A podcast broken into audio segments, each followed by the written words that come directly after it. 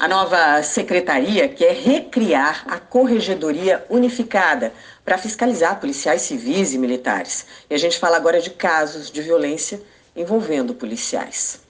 Um deles é o caso João Pedro. Hoje a Justiça fez a sétima audiência. Foi marcada uma acariação entre testemunhas, mas uma delas não compareceu.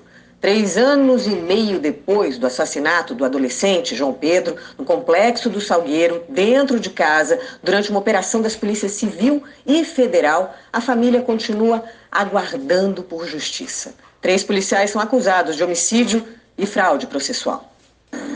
Na porta do Fórum de Alcântara, em São Gonçalo, mais uma espera por justiça. Os pais de João Pedro e amigos da família vieram à sétima audiência do caso. João Pedro foi assassinado no dia 18 de maio de 2020 na casa do tio, na comunidade do Salgueiro, em São Gonçalo, durante uma operação policial. O menino de 14 anos morreu com um único tiro de fuzil atingido pelas costas. Mas a sala da casa onde ele estava ficou com 70 marcas de tiros. Três policiais civis foram indiciados, mas o processo se arrasta ainda sem definição. A justiça que não acontece acaba sendo uma injustiça, né? Essa espera de justiça para nós familiares é um tormento, né? Porque a cada audiência que a gente vem, a gente revive tudo isso. Nós nunca imaginávamos, né?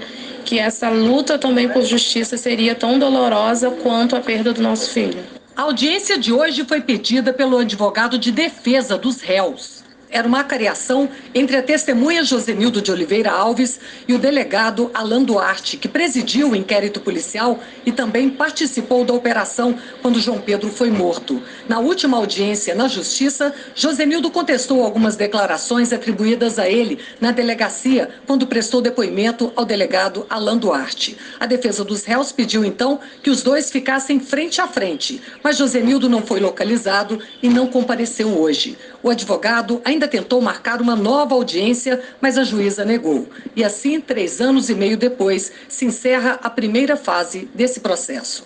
Mas para a defesa dos policiais acusados da morte de João Pedro, essa fase do processo ainda vai se prorrogar. A testemunha Josenildo não compareceu.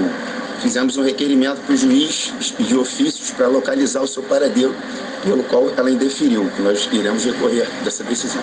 O próximo passo do processo são as alegações finais, apresentadas pelo Ministério Público, acusação e defesa dos réus. Agora as partes vão apresentar suas alegações finais e o juiz então vai pronunciar ou impronunciar os réus. Tem uma decisão que determina a ida deles ou não para o julgamento perante o tribunal do júri. Enquanto isso, a espera da família é cada vez mais dolorosa mas sem perder a esperança.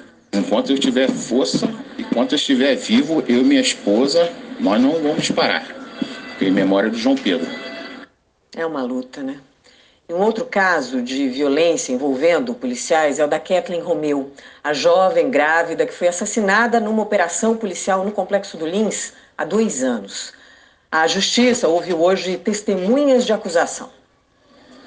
A foto de Kathleen Romeu foi estendida na frente do Tribunal de Justiça, ao lado de tantas outras vítimas do Estado. Mais um protesto contra a demora no julgamento de casos de mortes em ações policiais. Então, hoje que vá para frente o nosso caso, não só o meu, como todos os outros que tem aí. Isso não pode continuar dessa forma. O Estado matar e a gente ficar sem a nossa justiça, o que não nos traz nada de volta. Não traz saúde de volta, não traz a minha neta de volta, nem a criança que ela tinha no ventre. Entendeu? Vocês me desculpa, mas a perca não para, a gente não para de sofrer. É muito triste, muito triste, eu não desejo isso a ninguém. A manifestação aconteceu durante a terceira audiência de instrução e julgamento do assassinato de Kathleen Romeu. O crime aconteceu em junho de 2021 no complexo do Lins. Ela foi morta aos 24 anos, grávida, com um tiro de fuzil no peito. Segundo a família, não havia troca de tiros no momento em que Kathleen foi atingida. Cinco policiais militares são réus por fraude processual na investigação. Dois deles, os PMs Marcos Felipe da Silva Salviano e Rodrigo Correia de Frias, apontados como autores dos disparos que mataram Kathleen, também respondem por homicídio. De acordo com a denúncia do Ministério Público do Rio, os PMs atingiram a jovem ao dispararem contra pessoas que estariam vendendo drogas na localidade conhecida como Beco da 14. Em outro processo, ligado ao caso, relacionado às acusações de fraude processual e falso testemunho, o cabo Marcos Felipe admitiu que efetuou cinco disparos na operação. É tudo muito moroso, é é um tiro de fuzil eterno que a gente toma. E infelizmente a gente não consegue levar a lei natural do luto, sempre mexendo com o dedo na ferida. E pra gente é muito doloroso. A gente só queria é, virar essa página, entendeu? E viver a nostalgia. Sete pessoas foram intimadas para a audiência de hoje. Cinco compareceram. Quatro delas testemunhas de acusação que presenciaram o crime. Todas afirmaram que não havia confronto na comunidade no momento em que Kathleen morreu. A gente tem uma dificuldade muito grande na convocação das testemunhas, né? Inclusive, a justiça está tendo, porque as testemunhas têm medo, pelo fato de ter envolvimento de policiais nesse homicídio.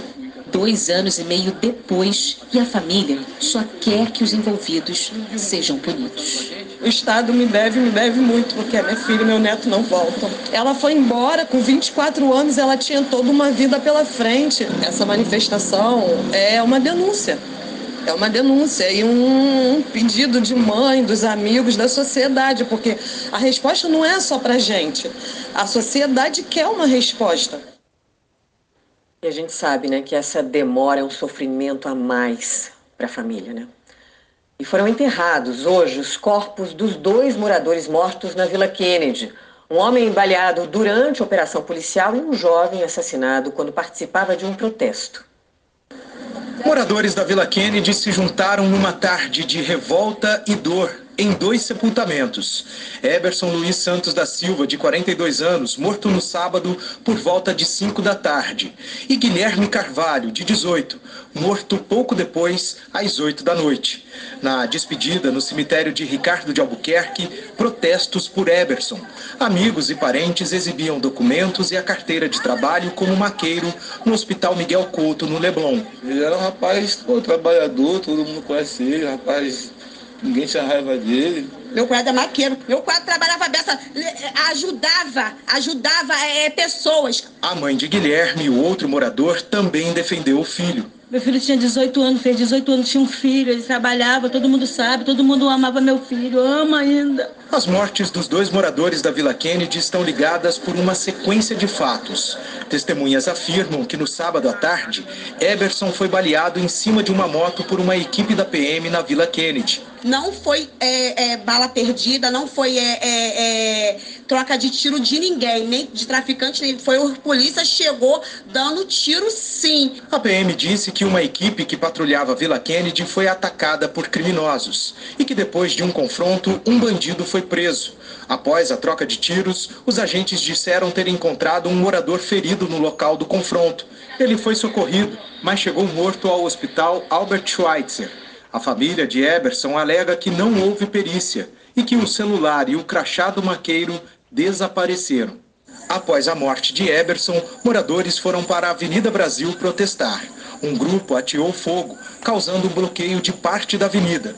Segundo testemunhas, durante o protesto, um homem passou nesse carro, abriu a porta e baleou Guilherme, que morreu na hora. A PM informou que o atirador que matou Guilherme foi um policial militar que estava de folga e teria sido abordado por um assaltante na Avenida Brasil. O celular desse policial estaria com Guilherme, junto com outros dois telefones. A família do jovem nega e diz que a polícia alterou a cena do crime. Nesse vídeo, Guilherme aparece trabalhando nessa oficina de motos da Vila Kennedy. Ele chegou a consertar motos da PM. Segundo a polícia, Guilherme tem anotação criminal por furto. Infelizmente, no início do ano, ele estava fazendo um favor para um colega que ele acho que foi parado no, no, numa, abordagem rotineira da Polícia Militar que levou ele para a delegacia e nisso registrou a, ficha dele. Infelizmente o garoto ficou fechado, né? Mas isso não justifica o que aconteceu com o Guilherme dele ser enterrado com, com fama de ladrão. O Guilherme não era ladrão. Os moradores da Vila Kennedy contestam as versões da PM. Afirmam que houve erro na conduta dos policiais e cobram investigação rigorosa. O policial não pode chegar que nem estava nem tava na função matar e depois simplesmente falar que foi assaltado, não tem como. Meu filho é inocente. A Polícia Civil informou que os policiais militares envolvidos na operação da Vila Kennedy prestaram depoimento e tiveram as armas apreendidas para perícia. Sobre a morte de Guilherme, a Polícia Civil informou que já ouviu o PM que fez o disparo e também apreendeu a arma dele. E a polícia